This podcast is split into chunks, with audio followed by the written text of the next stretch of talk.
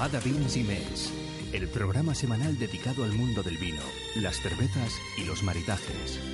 De la mano de Mónica Pieptanar, recorremos las bodegas mallorquinas y catamos sus producciones. Bada Vins y todos los viernes de 14 a 15 en Piqui Radio.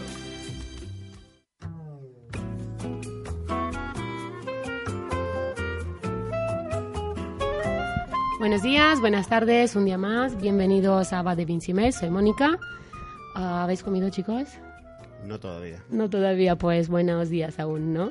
Hoy con nosotros Marcel Lorés y Roberto Durán, dos personalidades del mundo de la gastronomía. Uno, Top Chef 2015, Marcel.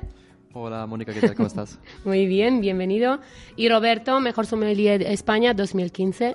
Hola Mónica, ¿qué tal? ¿Cómo estás? Muy bien. Bienvenidos, gracias. Hoy vamos a tener una mesa de élite. Cada uno en su, en su mundo, cada uno, pero no separados. Nunca hablamos de comida sin vino y nunca hablo de vino sin comida. No sé vosotros, ¿lo hacéis? Yo creo que es muy importante el tema de vino para un restaurante y también la comida. Eh, al final es un suplemento para que la comida sale mejor. Complementarios, ¿no? Los dos son muy complementarios. ¿Piensas igual? ¿Bebes vino sin comida? Mm, no. Es como si te vas a duchar y no tienes jabón. para que una experiencia gastronómica, una experiencia de lo que es una degustación, tienes que tener complementos eh, que vayan al mismo, al mismo compás. En el mismo ambiente, ¿no es verdad? Bueno, empezaremos hoy con Marcel Res. Invitamos a Marcel, oh, no sé si os habéis fijado, en Inca la fábrica está tapado el restaurante de la fábrica estaba tapado hace unas cuantas semanas y yo daba vueltas por ahí. Digo, ¿qué va a haber? ¿Qué va a haber?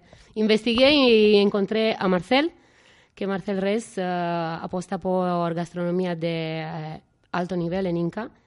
Marcel, ¿quién es Marcel y qué hace en Inca? Bueno, ¿quién es Marcel y hace en Inca? Bueno, que... No, es una historia creo que un poco curioso. Mm, hace unas semanas eh, he encontrado a Juan Ramis en la, en la fábrica me comenté que su local está vacío y tuvimos ciertas reuniones para ver si qué se puede hacer en, en su local y al final tomé la decisión a llevar al restaurante que abrimos ahora el, el 2 de mayo, el martes que viene. Estamos muy justos, pero espero que llegamos eh, a tiempo. Seguramente. Y bueno, que realmente que, bueno, alto nivel, alto nivel, mm, realmente que para mí es importante que yo quiero un sitio que donde pone todo, todo el tipo de gente si la gente puede venir con familias, que puede venir con un grupo grande, que queremos eh, postar por un sitio que realmente la gente que se pone que da mucho tiempo y sentirse cómodo. Porque como tenemos dos zonas separadas, que sea una zona separada de solo restaurante y aparte atrás como hay una parada también grande, postamos también un poco con, también por tener licencia hasta las 2 de la mañana, hacer un día con música en vivo, eh, también eh, tema de coctelería, cafetería, entonces para realmente tener un espacio para todo tipo de clientes.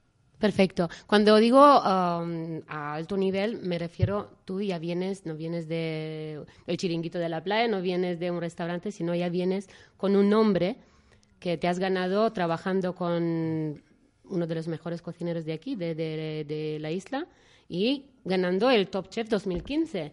Esto es un gran nivel para, para nosotros, para inquieros como yo, mm, que me siento, mm, no sé, muy, muy, muy... Quiero que ya se abra esto y que vaya. Esto que tú nos has comentado, que no va a ser, que, que pueda venir todo el mundo, es mejor aún, porque pienso que es uh, lo que esperamos, ¿no? lo, que, lo que nos podamos permitir bueno, cada uno en su, en su momento. Mm, yo, yo, creo que es importante que al final y al cabo que toda la gente quiera comer bien y yo creo que es una pena si eh, sitios que son demasiado caros y claro, mm, hay gente que no puede permitirse a comer un menú por 60 o 80 euros.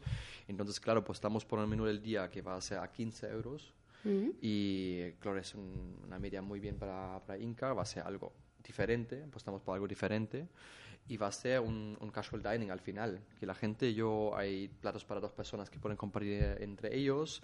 Si que la gente quiere compartir, me parece genial. Si quieren la gente comer una entrante un segundo, también me parece bien. Entonces, que no queremos limitar al cliente. Eh, encajar, no quieres encajar en un menú, sino pues dar la libertad. exactamente. Muy bien. Y si quieren un menú, bueno, que, que comparten seis platos y tienen su menú que pueden comer también en Santitaura o en otros sitios. Me parece estupendo. Tengo ganas de que esto ya se abra y que, estemos ahí. El día 2 coincide con el uh, campeonato de, de, Baleares de coctelería. No puedo venir porque estaré, estaré hoy, pero la próxima semana nos veremos seguramente en el, en el restaurante. Perfecto. Yo y más gente que estamos esperando esta apertura. Háblanos un poco de ti, Marcel. ¿De dónde vienes? ¿Qué has hecho aquí? ¿Cómo has llegado a tener tu restaurante propio? Háblanos de todo lo que tú quieras hablar. Mm, Bueno, que realmente que, bueno, llegaba hace, bueno, ya van, este año van a ser 10 años que llevo en la isla. Eh, claro, vengo de Alemania, que hace, con 20 años llegaba, llegaba la, prim- no, con 19 llegaban las primeras a la isla, eh, trabajé con Mark Foch, volví otra vez a mi país por un año y después ya eh, empezaba la em- eh, la- la- el tiempo otra vez en Mallorca, en Palma. En el, bueno, tenía el nombre en este momento el Simply Foch, que, eh, que, que Mark mm, se hizo eh, su propio restaurante hasta el punto que fui su jefe de cocina eh, cuatro años y bueno, en este cuatro años conseguimos también la estrella Michelin y todo esto. Entonces fue momentos muy intensos, muy buenos y De bueno, crecimiento, me imagino, profesional y personal, impresionante, ¿no? impresionante. Y bueno, que después, eh, bueno, pegaba una llamada al restaurante de Antena 3, de, de Top Chef, si no me quería presentar al casting, que realmente estaba realmente pero muy preocupado porque era no es mi lengua materna el español y entonces estaba realmente muy preocupado. Y bueno, que al final me convencí mi equipo en ese momento. Eh, bueno, el, el más que está culpable de esto es Pablo, que también ahora eh, es mi mano derecha también en Inca, que volví ahora de Madrid y está otra vez trabajando conmigo. Qué bonito. Y bueno, que al final, después de tres meses de sufrimiento, eh, con mucho esfuerzo... eh, ¿Sufrimiento? ¿Nos hablarás de esto, del sufrimiento? ¿O Sí, bueno, yo puedo hablar yo digo siempre que yo a un reality, yo no me presentaría nunca más en un reality. También tenía muchos amigos o también gente que me escribían que querían presentarse para Masterchef eh, y también para el Top Chef. Y eh, de verdad eh, es mucha presión. Al final eh, son muchas horas. Claro, es, es una cosa que la ven la gente en la tele en una hora y media, pero claro, mm, la gente que todo ya... lo que detrás son... Exactamente, muchas horas, mucha presión, eh, las pruebas son, son originales que, claro, tienes una hora para preparar un plato, no estás en tu comunidad en la cocina, necesitas adaptar a diferentes dificultades, entonces es muy, muy complicado y muy estresante. Pero creo que también muy, no sé, como un reto, ¿no? Esto te Sí. prepara para muchas cosas, ¿o no? Sí, por supuesto que yo, bueno, yo aprendí mm, muchas cosas también aquí, a trabajar a baja presión, ya, ya lo sabemos los cocineros que hay un, si trabajamos en los restaurantes, pero esto todavía es un, un otro nivel de estrés, porque claro, el tiempo es muy limitado, la maquinaria No es la conoces, muy, claro. muy limitado también, entonces claro, son momentos que yo mm, sufrí bastante, digamos así, yo después de tres meses estaba ya contento que esta experiencia ha acabado. Pero muy bien, ha acabado muy bien para ti, ¿no? Top Chef no pude quejarme de 2015. nada. Top Chef 2015. Además, todos estos años trabajando y, como tú has dicho, conseguir una estrella Michelin durante el tiempo que tú trabajabas en este restaurante, pienso que es una experiencia impresionante. Eres muy joven y más gente como tú, mm, orgullosa de ver gente tan joven, tan dedicada y que han conseguido tantas cosas aquí en la isla. Entonces, mm, orgullosa. Te- Hablamos el otro día, seguramente que tú, Roberto, lo conoces, me imagino que tú también, a Patrick. Ujú, ¿vale? Patrick Paula. Y él me habló de cuando él empezó a trabajar aquí como sommelier, que no había ni siquiera neveras para ah, los vinos. Entonces, ¿no? Donde estaba la gastronomía en Mallorca hace 20, 20 y pico de años y dónde está hoy en día. Impresionante este salto, impresionante esta calidad de gente que ha llegado con 30 años, que pienso que es un despegue para, para todo lo que es Mallorca impresionante. No, yo creo que es, es, muy, es, muy, es muy importante también este cambio. Yo creo que, que, vamos a lo mejor ahora y hay gente que ya saben la, la, calidad y al final a, a cabo con todas las intolerancias y alérgicos ahora, claro que toda la comida preparada y todo esto, estoy realmente muy contento que la gente ya piensa un poco más comer sano, comer bien y esto también eh, nos ayuda muchísimo en la gastronomía. Exacto. O sea, mm, ¿piensas que va relacionado con, con la exigencia del público, este crecimiento? Yo creo que sí también. A ver que... Van juntos, es- esto está claro que van juntos, pero, ¿no? Roberto, ¿qué piensas? ¿Que el cliente cada vez se vuelve más exigente? ¿Ha visto cosas, quiere experiencias nuevas o cómo lo ves tú? Yo creo que el cliente, si lo comparamos con 20 años hasta ahora, eh, todo cambia porque la gente viaja. la gente viaja, prueba, Ve cosas, conoce, ve mm. cosas. Mm. Entonces, seguramente a lo mejor no sabe lo que quieren, pero lo que sí saben es lo que no quieren. La gente Y- busca impacto, busca frescura, busca cosas diferentes. Y en este caso, Marcel eh, va a ser un claro exponente en, en Mallorca de lo que es una frescura. Estoy segura. ¿no?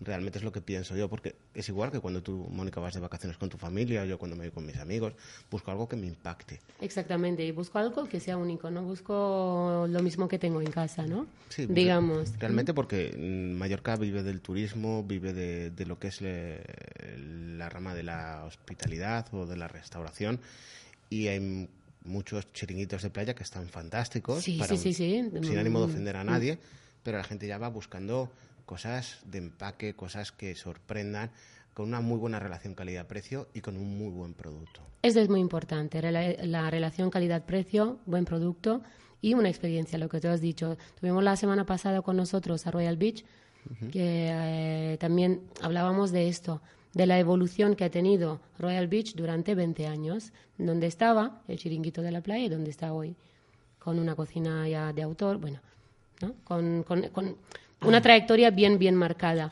Sí, no, Royal Beach, sí, eso es el, el mejor, por ejemplo, que como conozco el propietario también y Mm. es al final esto, que está apostando ahora por algo mejor, que no quiere darlo la- el típico en un chiringuito de playa y va con otra oferta y yo creo que, que es, eh, que es el mejor, por ejemplo, para donde puede llegar el nivel en Mallorca, que sea en un restaurante de pueblo o sea un restaurante que sea cerca de la playa. Exactamente. Marcel, ¿dónde te has formado? ¿Dónde has sido, dónde has tocado la primera vez los fogones? Bueno, los primeros los fogones que... En casa, ¿no? Como todos. en mi- claro. En Es- casa. Esto, esto- eso sí, por aquí vengo de familia de... Bueno, también, a ver, mi pueblo tiene 350 habitantes, entonces que... ¿Tantos? No, al final es, es esto que ten- vengo de una familia que realmente que el producto fresco mm, es muy importante. Entonces, claro, nosotros tenemos nu- nuestra huerta, nuestros animales. Entonces, claro que es realmente como también aquí en la isla, que realmente la gente tiene su propia producción y todo esto. Y esto es al final, al final lo bonito. Entonces, ya tú cuando creces y ya tienes la relación directamente con el producto fresco, que mucha gente ahora que vive en las ciudades grandes ya no lo tiene Exacto. conocen del tomate del supermercado. Esto también es un, eh, siempre un poco un problema. Y después que estudiaba en un, un restaurante pequeño con hotel, en, cerca de mi casa, eh, tres años. Después eh, llevaba dos años en, en Austria trabajando en diferentes hoteles con, con estrella y sin estrella. Y, y después llegaba ya a la isla. ¿Qué tipo, perdón, qué tipo de producto apostas? ¿Cuál es tu, ya lo has dicho, producto de aquí, producto mallorquín? ¿Trabajarás con producto de la isla, producto de mercado? ¿Cuál es tu propuesta? ¿Qué es lo que nos propones en la fábrica? ¿Qué lo que propongo? Bueno, primero digo siempre que, a ver, trabajar siempre con producto mallorquín es muy complicado porque tenemos temporadas muy cortos. Vamos a intentar tra- trabajar al máximo con estos productos porque, claro, son los productos más cercanos y al final la mejor que, calidad que podemos encontrarnos. Kilómetro cero, ¿no? Ex- Sin- exactamente, pero digo siempre que, claro, si todos los cocineros trabajaríamos con los productos de la isla... No nos que- bastaría para un mes, ¿no? eh, ex- exactamente, entonces que claro, también creo que es, es muy importante para mí siempre ser si- sincero también con el cliente, claro, para mí muy importante aprovechar las temporadas de pescados, pero claro, mm, ahí tenemos ciertos meses que en el otoño después el yampuga, ahora empieza la pacoreta, como también voy a pescar y todo esto, ¿no? Sa- sabes un poco qué son las temporadas, pero claro, hay carne, hay- tenemos muy poco aquí, entonces también ciertas referencias van a mirar en la península. Entonces, que, pero claro, eh, por lo menos el producto, que sea las más aromáticas, las frituras y todo esto, eh, estamos intentando que sea todo. la Apuestas isla. para todo. Ah, traje para hacer una cata a ciegas, no vamos a saber lo bien, que ¿no? es. Y Marcel cuando entró me dijo, espero que sea mallorquín, siempre, ¿no? Ah, el vino, la- lo que es la carta de vinos, que mm, estás asesorado por Roberto, me habías explicado. Tiene una buena parte de producto de aquí, vino de Mallorca. Roberto, ¿por, qué has, ¿por dónde has tirado? Se apuesta con un máximo, creo que estamos entre un 80 y un 85% de producto mallorquín. Muy bien. Y 15% resto de España y alguna referencia internacional. Porque creemos que a la cocina de Marcel le van le va muy bien lo que serían los tintos ligeros que están empezando a elaborar en Mallorca, con blancos, rosados intensos, más pálidos de toda la gama eh, cromática, pero también le van vinos ligeros y frescos de, de Europa que creo que le pueden ir también bien. Muy bien, habéis hecho ahí una una cata de los platos y los vinos. ¿Habéis no hecho? todavía. No todavía. No, No todavía. todavía. pues estáis ya al puntito, ¿no? Porque el martes ya... No, que, que están ya los chicos ahí en la cocina. Trabajando a tope. Trabajando a tope, que están viniendo las últimas cosas, que hoy falta el último que llegan los días y todo esto. Entonces, claro, vamos a tener un fin de semana muy largo y vamos a estar creo casi 24 horas eh, en el local. Pero al final esto compensa. Cuando después se da una vez todo montado y todo esto y ya se ven los primeros resultados eh, y probamos los platos y ciertos vinos, ya estoy en plan después digo, lo estamos conseguido. Seguramente, se- bueno, seguramente que has probado sus platos antes de, de la Sí, fábrica, bueno, se yo fábrica. la primera vez que probé la cocina de Marcel fue hace un mes, tres semanas. Exactamente. Hicimos un, bueno, él me invitó a hacer una propuesta de un maridaje de vinos austriacos versus vinos españoles con su tipo de cocina en Austria, en, Ba- en Bajau, y fue, la verdad que fue francamente impresionante. Su cocina, como, como la concibe, fue un- realmente fue un espectáculo. Muy buena. Y era, era un- una lucha entre España y... Bueno, no creo que o era una- una combinación, no era un, creo- un maridaje. Sí, Era un maridaje España-Austria. Sí, fue, estuvimos en, en, en la zona de, de, de Krems, un afluente del Danubio, y eh, en sus regiones eh, vinícolas, eh, visitando varias. Y por mediación de, de Clemens Strobel salió una invitación al Bagran eh, el Culinary, festival.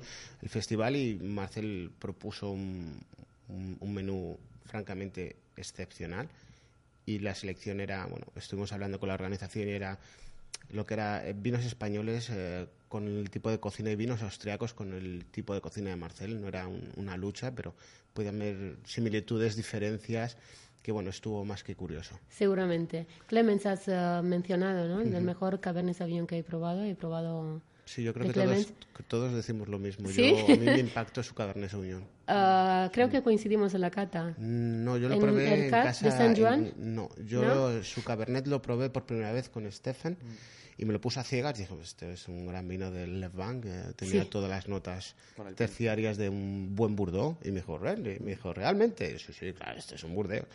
Muy bien. Y cuando me enseñó la botella, no me lo puedo creer. Sí, sí, sí. Y Yo Fue me quedé impresionada, ¿no? Impactante. A mí me dejó realmente parado. Parado. Totalmente, totalmente. Muy Buenas bueno. experiencias. Bueno, volvemos a tu cocina. Un plato, hablar de cocina de Marcel, un plato que te pueda caracterizar a ti. Es difícil. ¿eh? ¿Es difícil? Es muy difícil. Entonces, un producto Un producto que te gusta cocinar, que A te ver. gusta jugar en la cocina con él. Tampoco. No, digo que, que es, que es mi pasión realmente son los postres, que puedo hablar así so- sobre mis postres, porque, bueno, a mí no me gustan los, los dulces muy, muy dulces, palagosos. A mí me gusta siempre un equilibrio en los postres que sean muy refrescantes. Y realmente, claro que yo digo siempre, el postre es siempre la final de, de una cena. Y creo que muy importante para mí es cuando la gente después se quedan con el postre, que sean libres. No que comen una tarta de chocolate y no que te quieras tomar una siesta de, de tres horas De- después porque te sientas Claro. súper lleno, súper... Y claro que, mm, pues hay, por ejemplo, un postre que, que hacemos para la semana que viene en el menú del día en, en- en el restaurante. Es una crema de naranjas de Soyer con agua de azar, con unos eh, almendras especiadas, con una gelatina de, de miel de dátiles y un sopete de leche de oveja. Entonces es un postre muy limpio. Necesariamente no te quedas muy lleno después de comer eso. Sino simplemente que te, te ayude a hacer la digestión y que, que disfrutes un poco. Y esto va a entrar, este postre va a entrar en el menú del día. Exactamente. Escucháis bien, ¿no? La gente de Inca, lo que nos espera la semana que viene. Yo, como mínimo, el postre lo voy a probar mm, cinco veces la semana que viene, si puede ser. Muy bien. Marcel, um, la propuesta de que Roberto te haga la, la carta mm, ha sido. ¿Por qué? Mm, ¿Por qué? Bueno, que ya nos conocemos un par de años y realmente tuvimos un par de noches buenos que también hablando También. bien de gastronomía. Qué Fue guay. noches agradables. Hace, sí, hace, hace, un- Hace un par de años. un par de años. Antes de irme a Londres. sí. Sí. Entonces, claro que eh, me parece una... Un, si cuando hablo él, con él, bueno, él habla de vino, eh, me veo a mí hablando de comi- comida. Entonces, es un poco conseguimos en esto y, y creo que la gastronomía, esas cosas que puedes eh, acompañar algo con una persona. Y bueno, a, a mí, si, si el día de mañana el restaurante va bien ahora en Ginka y todo esto y pudiera abrir un restaurante que seamos top, que digamos que, bueno, ahora sí queremos ir por una estrella, sé perfectamente que, que va a llevar eh, el tema de vino y todo esto, que va a ser Roberto. Que nos Ha íbamos- sido una declaración esta, ¿no, Sí, sí, Roberto? totalmente. en directo y que no te ha oído nunca, nadie, ¿no? Sí. Ah, es, una, es un tema que me gustaría hablar con vosotros, ¿no? Esta lucha entre el cocinero, el chef y el sommelier en la sala, aquí no existe entre vosotros, ¿no? ¿Las habéis encontrado? Que el chef, ahí con sus ideas, que no sale Mm. de... ¿no? Yo creo que, yo creo que eh, un restaurante no puede funcionar si no hay una Si no hay un ambiente, sí. entre sala y cocina, porque hay cosas eh, que yo, por ejemplo, no veo, pero él lo puede ver. Claro. Porque yo puedo servir un plato muy bonito, pero él al final es la persona que sirve al cliente y veo Y le cómo re- transmite lo cómo que reacciona el cliente con el plato o dice, mira Marcel, si tú lo emplatas así, mm, el cl- cliente lo tiene difícil a comerse este plato. Entonces, es al final para mejorar. Exacto. Entonces, esto es un poco siempre la lucha que digo, mira, mm, al final si un, yo digo siempre un, un restaurante, bueno, al final el equipo de un restaurante que sea sala, cocina, es como un equipo de fútbol, ¿vale? Necesitan trabajar todos bien juntos si quieren conseguir cosas grandes. Y si, hay, y si hay peleas como en los restaurantes normales, digo que mm, ¿para qué sirve? Es que ahora Para no voy- nada, exactamente. ¿Para qué sirve? Nada. Creo que es más destrucción Destrucción, totalmente. que otra cosa. Y yo creo que eh, yo comparto la, la filosofía con Marcel. El egocentrismo no es bueno, no es una muy buena cualidad de una persona y más aún en, en un tipo de restauración. Una experiencia gastronómica que se concibe desde el cliente que entra hasta cuando recibe su abrigo y se va. Exacto. Y tanto tanta buen trabajo debe hacer la persona que lo recepciona como cuando se van. Cuando se Porque va. si no, y no, no- hablamos de todo lo que pasa en medio porque es... No, si no, no se puede considerar una experiencia completa. Ya no hablamos de ir a comer, ya hablamos de una experiencia. Este, este, este concepto lo desarrollamos durante unos cuantos meses aquí, entonces veo que es la misma idea que todo el mundo va hacia esto. Ya no vamos a comer por necesidad, vamos a tener experiencias, vamos a tener algo diferente. Vamos, queremos que nos traten bien, ¿no? Es que lo muchas es- veces, cuando veníamos en el coche, el- en general lo comentábamos con Marcel, muchas veces eh, tú te puedes ir a un tres estrellas Michelin y darte un homenaje de los grandes y pagar X y decir, pues merece la pena. Y a lo mejor te vas a un sitio y pagas 25 euros por persona, 25 euros, un cubierto asequible, normal, Sí, y decir, me parece caro. ¿Cuál es el concepto? ¿Cuál es el baremo? ¿Cuál es el baremo para juzgar lo que he percibido, ¿no? Lo que he percibido. Mm, lo, que, me han hecho sentir. Porque la gente puede olvidar si te has olvidado un azucarillo o no. Pero lo que nunca olvidará cómo lo has tratado. Exacto. Nunca. Es muy, muy interesante este tema y eh, estamos de acuerdo, casi todos que hemos pasado por aquí, que es así. Pasamos, damos paso a Roberto, Roberto Durán. ¿Quién es Roberto? Roberto es un chico normal desde que nació en Madrid y vino a Mallorca en el 2008. Empecé a trabajar con, con Tony Hill y con Guillermo Cabot. Y coincidencias de la vida, yo entré un 1 de agosto y el, quiero que el 15, la sommelier que tenían en, en el restaurante, decidieron prescindir de ella. Y tuvimos una reunión y tal, y me dijeron, bueno, pues te encargas tú de gestionar la, la carta. Y yo entré, me acuerdo que entré a la habitación y fue, guau. Wow, es esto? ¿qué hago aquí? Y luego circunstancias, me moví un poco, me fui a trabajar a, a Murcia, a una, a una bodega, por ampliar los conocimientos y luego decidí irme a Barcelona. Eh, Durante dos años estuve trabajando con el grupo Tragaluz, Ujú, seguramente uno de los grupos más importantes en el nacional de restauración. De restauración, sí. Y estuve dos años estudiando en la Universidad de Barcelona, el curso de sommelier. Y bueno, luego me fui a trabajar con Paco Pérez, eh, tiene cinco estrellas Michelin en el mundo, trabajaba ya como sommelier. Y circunstancias de la vida, abrió el, un- el hotel en, en Berlín, el Das Stue. Primero iba, no iba, iba, no iba, iba, no iba. Le pedí el traslado, no me lo dio y decidí cambiar de aires. Y como ya había trabajado en, en Mallorca, ya había trabajado con Miguel, con Miguel Ángel Prieto, decidí cambiar y venirme a Mallorca. Miguel Ángel, que saludamos a Miguel Ángel, es un gran profesional y un gran profesor maestro. Es muy bueno, como profesor es muy bueno, muy, muy bueno. y bueno, llegué el, el 2013 y bueno, y empecé a trabajar en Caballito, luego tuve la suerte de, no la suerte, bueno, gané el campeonato de Baleares en el 2014. No era, no era una suerte porque cuando yo conocí a Roberto dije, este chico lo decía claro, yo voy a por el campeonato de España y ha sido. Es que no, concibo, o sea, cuando piensas en intentar, eh, con el caso de Marcel, de, asaltar, por decirlo así, un de dar un paso más, de hacer algo. Un reality, mm. yo no voy a perder el tiempo. Igual que yo soy muy competitivo, no me gusta perder y me gusta esforzarme. Se te notaba. Yo lo, tengo, lo tengo claro. Y en mi primer año logré un tercero, un tercero, en tercera posición mejor sommelier de España, en 2014. Y en el 2015, justo antes, tuve una oportunidad de irme a trabajar a Londres. Eh, me fui y seguramente estoy trabajando en el mejor club de vinos del mundo. Puedes hablar de él si, si quieres o si... No, yo trabajo a las órdenes de Ronan Sarbul. Ronan Sarbul es una de las 236 personas que ostenta la titulación de Master Sommelier. Y bueno, me dio la oportunidad, si llegues en inglés, como son las cosas.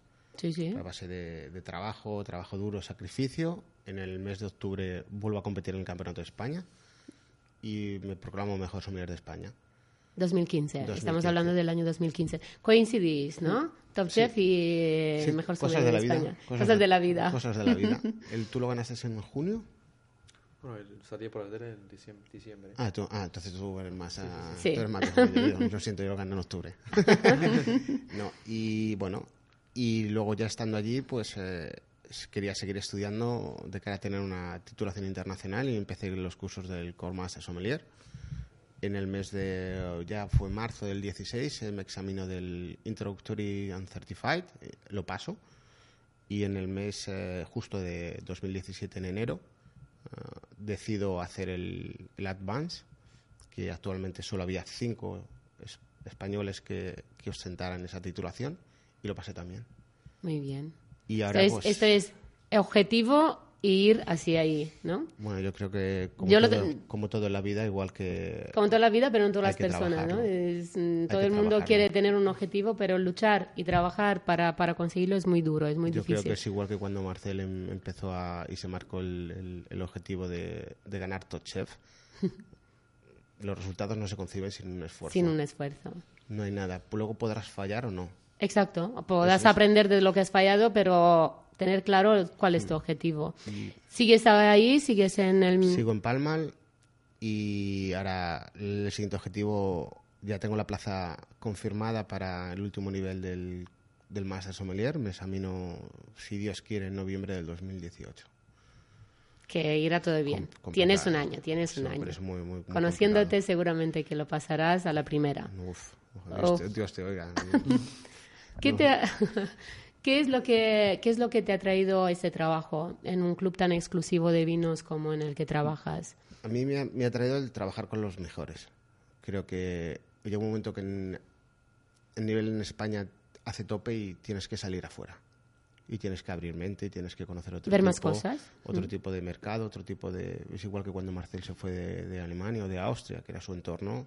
Hay que salir para crecer romper tu, tu comodidad y romper tu, lo que sabes, ¿no? Y, ver qué hay más buscando. Realmente es lo que pienso, es la única forma que tienes para crecer. Totalmente de acuerdo.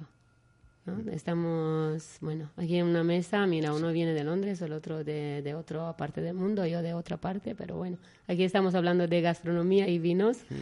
Y volveremos a la carta de Marcel cuando te ha propuesto hacer la carta.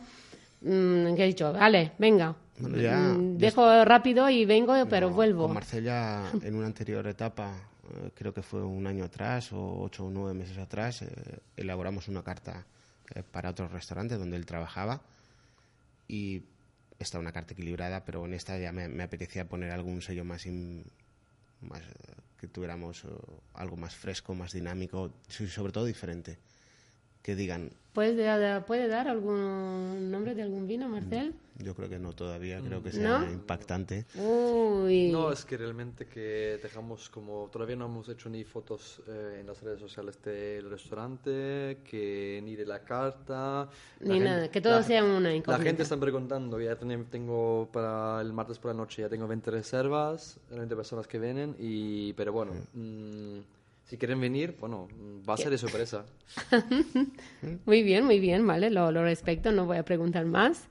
Pero nos has dicho un 80% de vinos de aquí, vinos de Mallorca y el resto España y fuera. Entonces, con esto, pues ya vais más o menos en el mismo conjunto, ¿no? Marcela ha dicho que también apostaría por casi, por todo lo que pueda, producto de aquí. En el tema de vinos es totalmente diferente que a lo mejor en el tema de lo que sería producto de cocina.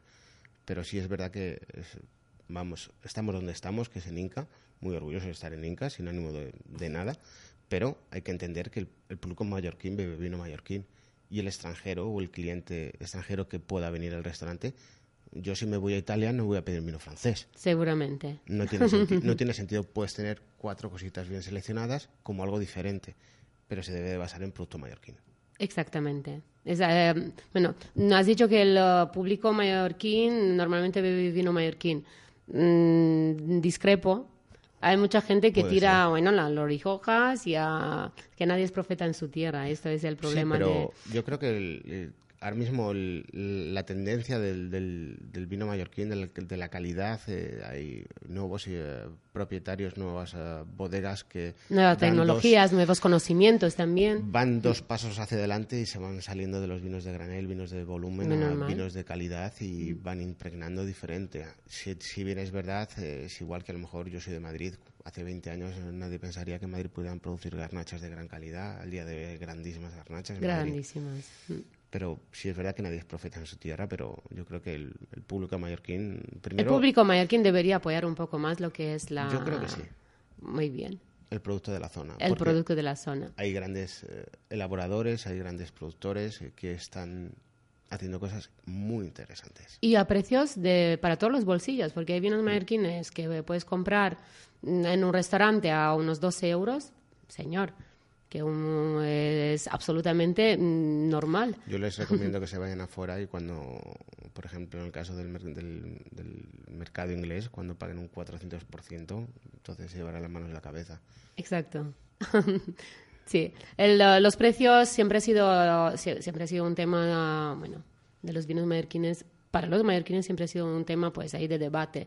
Uh, no entraremos en eso porque no es el, el objetivo de nuestra reunión, sino que volveremos, volveremos al restaurante, volveremos a la carta y un poquito más tarde haremos una cata que le he propuesto a Roberto. Me ha dicho, uff, ¿no? Está bien. Muchas veces es, es interesante probar las cosas sin... Es igual que cuando pruebas un, un plato sin saber... sin saber lo que es. Sin saber lo que ¿Qué es. es una cata ciega? Eh, he preparado una botella de vino, te conté fuera de micro, eh, pasé por un, bueno, una calle de Inca que se cerraba una vinoteca y encontré este vino a un precio, digo, dame todo lo que Todo, tengas y ya veremos. que quere- queremos Ento- ir esta tarde por un par de botellas, pero no podemos, Marcel, ¿eh? ya está cerrada, No lo siento, por desgracia, ¿no? No en Inca queda nada como tienda especializada en vino, pero no, pasa nada, encontraremos vinos por ahí. Eso seguro. Y yo, pues lo voy a traer eh, tapado. ¿Quieres explicarnos qué es una, una cata, qué es una cata ciega? Es, mm, Una, cata cata que- ciegas es una degustación de cualquier tipo de producto sin saber lo que estás probando. Sin- sin- Sabemos sin- que es un vino, pero no sabemos nada más. evaluado por, por la botella, por la marca, o por el productor o por lo que sea. por lo que sea. Entonces, nuestra mente, cuando vemos una etiqueta, cuando vemos una etiqueta, vamos a decir, wow, este vino tiene que ser la hostia, o este vino tiene que ser nada. Mm, Entonces, aquí este factor desaparece. Sí, y además, uh, Puedes, puedes evaluarlo más pues- objetivamente. exactamente, estás abriendo tus sentidos, estás dispuesto a probar lo que hay, Tenemos mira, una buena idea para, para el restaurante, una cena ciegas. o sin luz, ¿no? Que hay- Una- una sí, cena sí, me apunto. ciegas no sería mal. ¿no? ¿Eh? A ver, a ver. Yo creo que sí, ¿no? Una, una cena ciega puede estar interesante. No, pero que después, bueno, que se apuntan la gente, pero no, es muy jodido, ¿eh? Nada. ¿Por qué? ¿Por qué? Yo creo que es, que es- que es muy complicado. Yo digo el mejor, por ejemplo, yo puedo cortarlo tres trozos de jamón ibérico, ¿vale? Uno puede ser de 5 jotas o uno puede ser lo- uno de cebo y uno normal. Lo pongo los tres en el plato y me gustaría saberlo que después sale quién es el mejor jamón de, de ahí. El que más te gusta, ¿no? Porque al siempre, siempre va, va muy relacionado con esto, con todo lo que uno ha probado, con todo lo que, mm, Roberto, en tema de vinos, mm, yo creo que en todo lo que estamos aquí es el que más vinos ha probado. Y entonces va relacionado en qué tienes tú como testigo, ¿no? Entonces, ¿con qué puedes tú comparar? Porque si tú no puedes comparar, el, si nunca te has tomado o nunca has comido un jamón de 5J, no sabrás lo que es.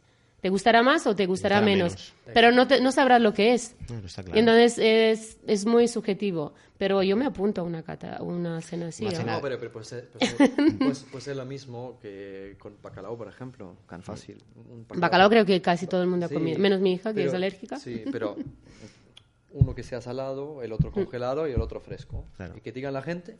¿Qué es lo que más le gusta? Pero Claro. con la ojo tapada. Claro, es que Vale, pues ¿qué, qué- sería- qué es lo que más le gusta? Si ha comido toda su vida bacalao congelado, le va a gustar Claro, aquello claro. porque es lo que sabe.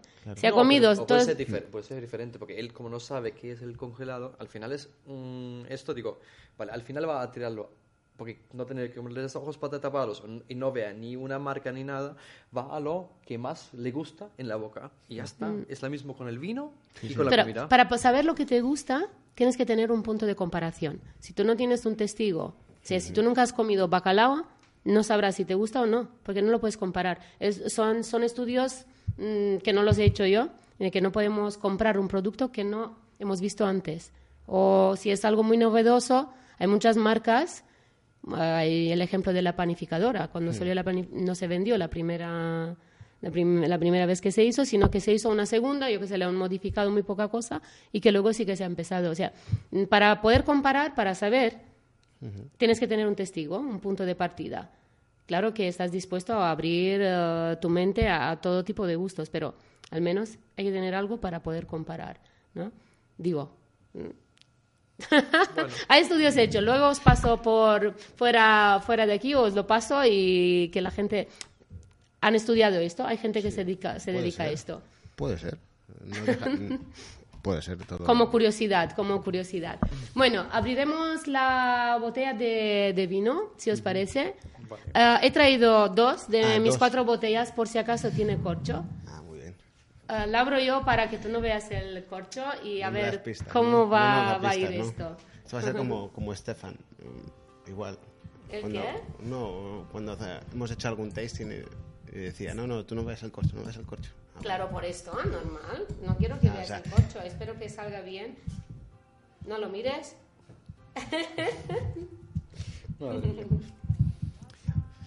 No, vino es vino. ¿no? Vino, Vino es vino. Vino es vino. Vino es Al fin y al cabo, lo más importante es lo que es más importante. Es que se, se deguste, se compre y se deguste. En compañía. Exactamente. Y abrir la mente y probar todo lo que, lo que se Sí, pueda sí. probar. Totalmente. Voy a esconder la, el tapón. Roberto, como un buen sommelier, por favor ayúdame y haz tú los, los honores. ¿Puedo ver la etiqueta? no, pero- por favor. Yo no veo nada, ¿no? Tú, tú quítale, quita el, el papel y ya está. no, no lo vas a quitar, ¿verdad? No, hombre, no. Confío totalmente, plenamente en Roberto. Pues luego, mm, muchas veces eh, está bien que juzgues la calidad o, o si está en, en- en óptimo consumo, pero lo que menos es, es importante es acertarlo. De verdad, es lo que menos ¿Te es atreves uh, de acertar la variedad? Ya hemos dicho que es un vino mallorquín. Bueno, lo que tú te apetezca. Lo que, lo que te- nos, no, a mí me gustaría mucho que nos hicieras una cata. Uf. Si te apetece, te he dejado papel y boli. Me aprovecho. Luego, lo que tú me quieras decir, me lo puedes decir. Vale, pues luego te lo digo. Pero aquí nos vas a decir la cata. Nos vas a hacer una tenemos cata. tiempo, ¿no? Sí, sí, tenemos tiempo. Sí, que tenemos tiempo. ¿Cómo vamos de tiempo, José María? Tenemos tiempo. Pues si no. Yo creo que el- es- para, para Inca, eh, volviendo al tema de- del restaurante, para Inca será totalmente bueno, porque seguramente los mejores restaurantes mallorquines están fuera de Mallorca, están fuera de Palma. Sí, O sea que será algo creo que impactante y novedoso. De verdad, creo que será un punto de inflexión para, para las personas que viven en Inca y para los Para los inqueros mismos, ¿no?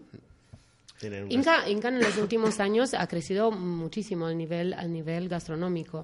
Hay restaurantes que sea martes o jueves o viernes por la noche están llenos, entonces la gente ya está buscando, no, pasa, no pasaba lo mismo hace 10 o 15 años aquí. Y no solamente los sellers, no solamente las, mm, los restaurantes típicos de aquí de, de la, de la zona, sino que restaurantes con propuestas novedosas. El Suro, el Ángel, hay unos cuantos restaurantes jóvenes, ¿m? restaurante con gente joven. Mm, todos, mm, Zuro ha, ha pasado por la escuela de hostelería también, ha estudiado, ha estado un poco por todo el mundo y ha- él es inquero y ha vuelto a Inca y ha abierto su restaurante. Hay otro Daila, que es un bar de vinos, que también se van moviendo y ese, hay, hay movimiento. Creo y hay sí. movimiento de gente joven, lo Es que, vuelvo a decir. Es que es interesante, creo que vamos hacia un poquito más hacia adelante de cara a lo que son las propuestas gastronómicas de todo el mundo. Está bien la cocina clásica, está muy Sí, sí, bien, claro. pues, y tiene Mm. que haber mercado para todos, pero siempre se busca un puntito más, dos marchas hacia adelante y algo fresco, fresco. Bueno, yo estoy totalmente de acuerdo. Realmente para mí, eh, que ha cambiado los últimos años, pero al final, al fin y al cabo, estaban siempre los mismos, que los, los respeto muchísimo, que tienen trayectoria aquí, que sea Enteya, el Drago de Teix, que tiene una estrella hace 20 años, que es el Schweiger, que es eh, Mark Foch, que es Tomeo Calendey, que es Macarena. Eh, pero claro que yo creo también que falta ahora ya está el momento que nosotros que estamos los jóvenes que necesitamos dar el empujón. ¿Sabes? Que El sello- el sello de la juventud. ex- Venga. ex- exactamente. Que es, El eh, próximo paso. Exactamente. Que necesito venir alguien ya, como ahora, por ejemplo, Andrea Ochonestra, que ya se ponía otra vez ya en la liga, que es uno de los más jóvenes que ahora que tengan... eh, Sí, más o menos la- tenéis, en- tenéis la misma edad, ¿no? Con Andreo. con Andreas 30, tenemos 30, sí, y- 30 y algo, sí. No, Mm. pero es que al final que fue muy bueno poner también el, el nuevo estrella que tenemos ahora en Alcuria. Eh, es al final estos son gente jóvenes y creo que, que esto también, y la gente que ahora son en el centro de Mallorca, que abren su restaurante, que sea María Sardines, que está Sandy Tower, que tiene un montón de trayectoria hecho ya, Mm. y esto al final, eh, que también fue creo que un poco el ánimo de, a, la, a la gente joven, así lo mira, que me voy a montar un restaurante, me voy a arriesgar, y esto al final es muy bueno para Mallorca. Claro que sí, claro que sí. nuevos La- puestos de trabajo, nueva forma de entender la cocina, nueva filosofía de vida. Es totalmente diferente. Necesitamos más gente fresca. Me habéis puesto ahora en bandeja un, un tema que me gusta mucho tocar, la, la preparación de la gente. Ah, para que vosotros venís de unas escuelas ya con trayectoria y luego habéis mm, vivido y habéis buscado vosotros mismos lo que queríais aprender ¿no? y lo que queríais saber, ¿cómo de importante es la formación de la- del personal? Ahí es muy, estamos. muy- tanto, tanto en una cocina, da- todas las personas deben tener una formación de cocinero, como en la sala todos deben de tener una formación Específica. específica. No vale eh, como hacía 20 años que todo el mundo era camarero. Sí, sí, sí, una Coca-Cola te la pone cualquiera, pero ¿con qué cariño te ponen la Coca-Cola? ¿Cómo te ponen la Coca-Cola? Es igual, cuando tú hablas de una experiencia gastronómica, es tan importante el primer aperitivo que Marcel pueda, pueda hacer, como el último café que el cliente se tome sentado a una mesa. Totalmente. Porque el café, y muchos restaurantes no se dan cuenta, es el último sabor que tienen en la boca ¿Y con lo que se va a casa? y con lo que se va a casa. Y parece una tontería. Es igual que el vino de la casa, ¿no? Es un tema de- No es una tontería. ¿eh? No, no es una Realmente. tontería. Hay estudios también sobre esto. Yo soy de la señorita Números. Sí, ¿no? sí, Y está... Sí, sí, esos estudios. pasan estudios, estudios, Luego, luego os paso, luego os paso sí, todo sí, lo que sí. queráis. Y Digo- también sobre lo que dice eh, Roberto, la experiencia. Que te puedes equivocar en traerle sacarina en vez de azúcar moreno, que te lo ha pedido, pero depende cómo lo traigas, vas a ir o no vas a ir. Mira, hay, ¿no? hay un- hay- hay una cosa que anda claramente, ¿vale? Puede salir un plato malo de la cocina, ¿vale? Que el camarero puede solvender la mesa. Sí. Pero si el camarero es malo, Es malo. es que Es la que gente, ya va, son- la gente van a irse problemas. y van a estar Dos disputados. Y ya está, y no vuelve, ¿no? Lo que nos Exacta- importa a todos es que el cliente vuelva. Volviendo a, volviendo a la, a la formación, ¿pensáis que en Mallorca hay eh, buenas escuelas, eh, buenas Yo creo que a nivel de, hostelería y turismo, seguramente hablamos de una universidad de las más punteras de España, ¿eh? Realmente. No solamente la universidad, sino también las escuelas, bueno, como Estamos hablando aquí en Mallorca hay grandes profesionales que Totalmente de acuerdo. con cariño y ojo, eh. Sí. Ojo, eh. Y todo lo que han sacado, ¿no? Todo lo que han eh. sacado, todos los... Uh, a nivel no concibo una universidad eh, que dé cursos de hostelería y turismo y el Mallorca donde lo que se vende es hostelería. es turismo puro y duro. Es turismo puro y duro. Entonces, luego sí, pero yo creo que su, su generador de ingresos se basa en el turismo. Por lo tanto, sus escuelas deben de ser buenas. Yo lo veo siempre de, doble cara. Bueno, yo he tenido siempre seis practicantes todos los años con, en el tiempo que estaba en Palma del restaurante. Y claro, mm, la formación en la escuela son, son muy bien, que enseñan a los chicos. Claro, el sistema es muy diferente que puedes tenerlo en las otras eh, partes de Europa, que podemos hablar de Francia, de Italia, pues de Alemania, de, de Austria, de Suiza, que son escuelas que realmente mm, la, la formación de un cocinero es más práctica entonces, claro, ellos van trabajando en hoteles y en restaurantes, pasan por todas las paradas que de un hmm. camarero, de una cocina, y veo que con, un con unas prácticas final de, de, todos los estudios que han hecho en dos años y medio en la escuela, no van tan formado si sería más, porque al final cocinar y, y el servicio se aprende trabajando, trabajando en la sala. Sí. Eso es el, el, único que siempre digo que, pero bueno, que yo, por ejemplo, ahí ahora, porque llevo también un hotel como asesor gastronómico en Deia, el Zapetriza, y hay un chico ahí arriba que hizo los prácticos conmigo, lleva dos años trabajando conmigo, se formaba realmente conmigo y ahora está como segundo jefe de cocina, llevando eh, con mi, o sea, digamos, yo llevo la carta ahí y él me va a solucionar toda la carta en este, en este hotel. Entonces, claro, que otro chico también que ahora va a empezar en Inca, que es de Marachi, que él también, que tienen dos años de experiencias, eh, lo mandamos de prácticas también fuera de Mallorca, que, que, se forman un poco, y eso es muy importante. La formación es muy importante. Volvemos a... Um, entiendo el punto de vista de Marcel, porque mm, creo que Alemania ¿no? es uno de, las, de los países donde la formación dual tiene mucha, mucha trayectoria y mucho. Trabaja, uh, aprendes trabajando. Hay unas horas lectivas y luego lo, el gran cúmulo es el trabajo en sí. Entonces, esto se está, se está empezando a hacer en Mallorca también. Mm, hace eh, muchos años que se trabaja en Alemania y entiendo que tú lo ves que hace falta aquí porque, claro, aprendes tocando las cosas, aprendes trabajando. Claro, el, el, problema que, el problema que veo yo muchas veces, porque claro, eh, pues, al final en la cocina o también en la sala con cana se pueden mover montañas. Sí, sí, sí, sí, Al final, al final es esto. La, sí, la yo tenía experiencias que gente que no estudiaba la gastronomía porque tenían tantos ganas de hacerlo y, y porque pues yo, por ejemplo, yo empezaba de fregantín. En mis primeras experiencias me dijo mi jefe de cocina, digo, mira, para que tú sepas qué cuesta limpiar los cacharros que tú ensucias. Claro, tienes que limpiarlos. Que tienes que limpiarlos. No pasa nada, ¿no? Entonces, claro que hay mucha gente, mmm, está equivocado, que, que necesitas empezar de abajo para llegar para, arriba. Para llegar arriba. Entonces creo que eso es importante. Entonces, claro que... El paso a paso. Sí, y, poco y, los, y, los, y yo me gustaría muchas veces que los hoteleros de aquí de la isla y también los restaurantes darían mucho más oportunidades a la gente que salen recién de la escuela. Claro, cuesta mucho más trabajo, cuesta mucho más esfuerzo, porque necesitas enseñarlo, porque realmente que como un estudio que yo puedo tener en Alemania, que yo, yo pasé por todos los turnos, yo podría sacar una partida, pero yo, por ejemplo, las prácticas y después un año me costaba mucho, después estaba genial, pero cuesta mucho esfuerzo después realmente enseñar a la gente.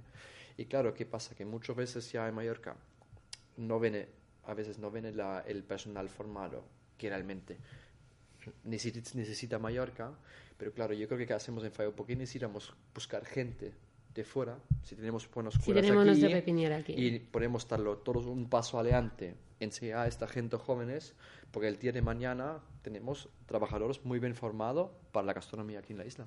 Totalmente de acuerdo, totalmente de acuerdo. Entonces coincidimos los tres, ¿no? La formación es muy importante, las ganas, como dice Marcel, están ahí porque sin ganas, por mucha formación que tengas, no haces nada, por la motivación, por cada uno.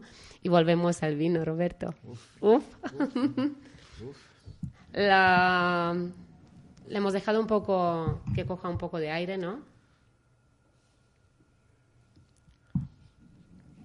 A ver, tampoco no lo tienes tan difícil, ¿no, Roberto? Está No hay, no hay, no hay, no hay, está no hay, claro. no hay, no hay tantas variedades de, de uva tinta, ¿sabes? Tampoco no- Hay muchas variedades de uva tinta. Puede ser. no puede ser, dice. Puede ser. Puede ser, puede ser. Puede ser. Puede ser un vino mallorquín. Mm, Ok, no. Ok, o sí. O sí, no sé. Yo O creo, yo ok. en, los, los blind tasting, eh, cuando hice los exámenes del Comaster Sommelier, tenía un apartado que era un blind tasting y tenía que sacar eh, mínimo el 60%, o sea, de seis vinos, o sea, tenía que acertar cuatro. Ah, Cogí cinco. Es sea, muy difícil, ¿no? Pero coger pero cinco. es complicado porque esto puede ser, eh, no es perfil característico, no es un perfil característico, pero puede ser No es un perfil característico, lo ha dicho muy bien. Vas por muy buen camino. complicado. Es muy complicado. No, me, no, me, no me a, clásicos de los que yo haya podido probar, pero también es verdad que hace dos Justamente años, por eso dos lo he años- traído. Dos años que no, que no pruebo vino mallorquín. También es un, lo he pensado, pero bueno, traer otro vino que no sea de Mallorca me parece un poco... ¿Lo has probado tú, Marcel? Sí, pero... Hace tiempo que no he probado este vino, pero me recuerda, me recuerda al mismo vino que, que... Pues ya es la primera vez que lo pruebo. ¿Esta es la primera vez que lo pruebas? ¿Seguro? ¿Te acuerdas de todos los vinos que has probado? No me acuerdo de todos, pero tienes registros. Tienes registros, tienes puntos de comparación, ¿no? Lo que Entonces, hablábamos antes. Esto, ese punto tan floral, tan delicado de nariz, no me recuerda a un vino mallorquín. No me recuerda, es súper floral. A ver si te, te, te he hecho una trampa, ¿no? Si ahora llega y me dice, esto es un... Una Rioja... Esto es un Rioja. No sé. No, No, no, no, no, mm, no me gusta hacer Creo- trampas, que creo tampoco... puede ser- creo que puede ser eh, una gorgollasa, puede ser un manto negro, no me huele a cayet. O puede ser un cayet de altura. Puede ser, no sé. ¿O no? O no. O no. sí, O no. Sí, no. ¿O no? O no, no sé. No tiene que ser una variedad. Has dicho, has hablado de flores y es una variedad floral. Ah, es una variedad que yo soy adicta a esa variedad, entonces siempre que la encuentro la, la traigo. Los que me escuchan ya Lo saben tiene lo ese que es. punto, tiene un punto así vegetal, puede ser... No me huele a Cabernet, pero tiene un punto piracini que puede ser un Syrah, pero... Puede ser. Bueno, haznos, haznos la cata de, de este vino, Yo no- Roberto. Yo creo que mejor la puedes hacer tú. Yo Venga, que- venga, atrévete. No, no, bueno, no, no, mejor la puedes hacer tú. por, por el color, ¿qué, diri- di- qué dirías? Creo que esto es un rojo cereza picota intenso en capa central con un rojo granatoso ya acusando evolución. En los ribetes eh, es limpa, es brillante, tiene densidad, tiene lágrima tintada y tiene una viscosidad que nos indica el grado alcohólico más bien media alta. Ya de, en la fase visual podemos entender que este vino ya tiene un perfil mediterráneo. Tiene. Totalmente, sí. Una nariz, es una nariz delicada, elegante. No van, sea, recuerdan más notas florales de lo que sería lavanda, hierbas mediterráneas, sotobosque, casís, higo, higo fresco. Totalmente de acuerdo. No vamos a, a registros clásicos que pudieran, me pudiera decir que es otra, un- otra variedad. Creo que es un, tiene esos puntos así más eh, de clavo que nos, nos están indicando que este vino ha permanecido una- en barrica. Mm, Clavo, eh, nuez moscada, eh, pimienta blanca. Y es un vino que tiene una grandísima complejidad, es un vino que es complejo. Es un vino complejo. Estoy, estoy de acuerdo también. ¿Cómo lo ves, Marcel? Yo os dejo, ¿no? Sí, sí. Iros, no. iros. Sí, el, y el experto del vino... ¿Lo has es él, probado? Es, es él. ¿Sí? ¿Lo puedes, ¿Lo puedes ver en, en tu cocina? Ya no hay. Ya no hay este vino y esta Bueno, tú, añada. tú lo has dicho que tú tenías dos botellas, ¿no? Entonces, Sí, eh, pero- llevar, ¿no? He traído dos botellas, digo, por si acaso, porque me ha pasado alguno que otro han tenido corcho, es un corcho natural, entonces es absolutamente normal. Y está equilibrado. No es un vino que puede evolucionar en cinco años, es un vino que está para beberlo ya. mm, sí, sí. Que además tiene un alcohol calentito, de acidez más justito, pero es un vino que es agradable. Tiene un buen perfil para decir que esto es un vino mediterráneo. ¿Te atreves con la variedad? Puede ser que sea. Puede ser que sea. Bueno, Puede ser que sea muchas a ver, por lo, menos, por lo menos una pista. ¿Es 100% o es...? Es un 100%, Ah, es un vale. 100%. Vale, entonces ya es más fácil, es más No, fácil. no, es pero un es- 100%. Puede ser un Syrah, pero no me recuerda Syrah. Me falta. ¿Por qué no te recuerdas Syrah? A no ser que sea un Syrah del 2007, 2008, por el color, por, por esa evolución. Porque el Syrah en evolución también es verdad que no está acostumbrado a probar los españoles. O mallorquines. O sí, mallorquines. 100% de aquí. Es un Syrah. Ah, mira tú qué bien. Es un 100% Syrah 2010. Es un vino que personalmente me, me ha gustado mucho. En boca me- Ya no me- puedes más, ¿no? En, en boca sí me, sí me recordaba, pero me faltaba. Nunca lo había probado. nunca lo has probado. Nunca lo he probado. Nunca lo he probado. De Camvidal probé. ¿El probé 2010? su- Sí. No, no, no, no. Este nunca lo he probado. Porque de Camvidal probé el Chardonnay y el- creo que se hacía un prensal. Un prensado, sí, sí. Sí lo probé cuando vivía aquí, pero nunca había probado su Syrah. Tenía así esos recuerdos. 2010 ha sido una, una añada extraordinaria para, para el No, Syrah en esta Se, bodega. man- se mantiene bastante bien para tener 14 grados de alcohol. Mm. Se mantiene bastante bien. Interesante. Interesante. Interesante. ¿Te ha sorprendido? Podía ser un Syrah, porque me, recor- me recordaba a alguna cañada muy cálida de Hermitage, pero me faltaba el color. Mm. Me faltaba, me faltaba empaque, me faltaba acidez. Entonces, eh, ¿estás de acuerdo conmigo que en el momento en el cual queremos comprobar o comparar algo, siempre tenemos que tener un testigo? Porque si no, es que no sabes dónde ponerlo. ¿Con qué lo comparo si nunca he probado esto? Yo es que, por desgracia, es que pruebo muchos vinos. No, no, no, por suerte, porque yo me apuntaría a esta desgracia tuya cada día. Y, y cuando lo hueles dices, "Hostia, es que iba muy confitado en nariz, pero aún mantenía frescura a la boca. Podía ser un. Mm. Podía ser un Syrah y lo es. madurote. Y lo es. Ah, tenemos, nos están indicando que nos quedan nada, cuatro minutos de programa, entonces volvemos al restaurante, volvemos a Marcerres, volvemos a Sofábrica. Sofábrica, día 2 de, de mayo. ¿Con qué servicio inauguráis? ¿Con cena? ¿Comida? Bueno, el plan es... eh, ¿Cuál es el plan? El plan, el plan hasta... Tenemos un plan, tenemos, Tenemos un un plan. plan bien. El plan, el plan- el plan hasta ahora es, eh, es eh, mediodía y noche, ¿vale? Abrimos eh, el restaurante el martes a sábado, domingo y lunes sería, estaría cerrado. el Domingo y lunes cerrado, muy Exact- bien. Exactamente. Bueno, tenemos la suerte también tener un, nuestro, nuestro huerta en medio, entonces la gente Sí, sí, también tiene la las opción hierbas a- aromáticas, a- mm. Cambiamos solo las sillas y las mesas ahora también en el jardín, entonces la gente también tiene la opción a comer eh, en el jardín ecológico que tenemos, que me parece un punto, Un punto muy- en muy- Inca muy, muy, muy, muy original. ¿sí? Exactamente, y, y bueno, que espero mucha gente. También, si quieren solo comerse algo fácil en el bar o quieren tomarse una copa, mm, a todos bienvenido. Y bueno, A todos, a todos capa, capa esa fábrica, capa a que es restaurante, capa- hacia este restaurante que es fábrica con la mano de Marcel Rest. Ah, empezaremos, has dicho, con el menú del mediodía el martes. Ah, se abren las puertas, ya quitáis todo lo que tenéis ahí de, de cortinas y todo. Ya se quita el eh, misterio. Y por la noche reservas.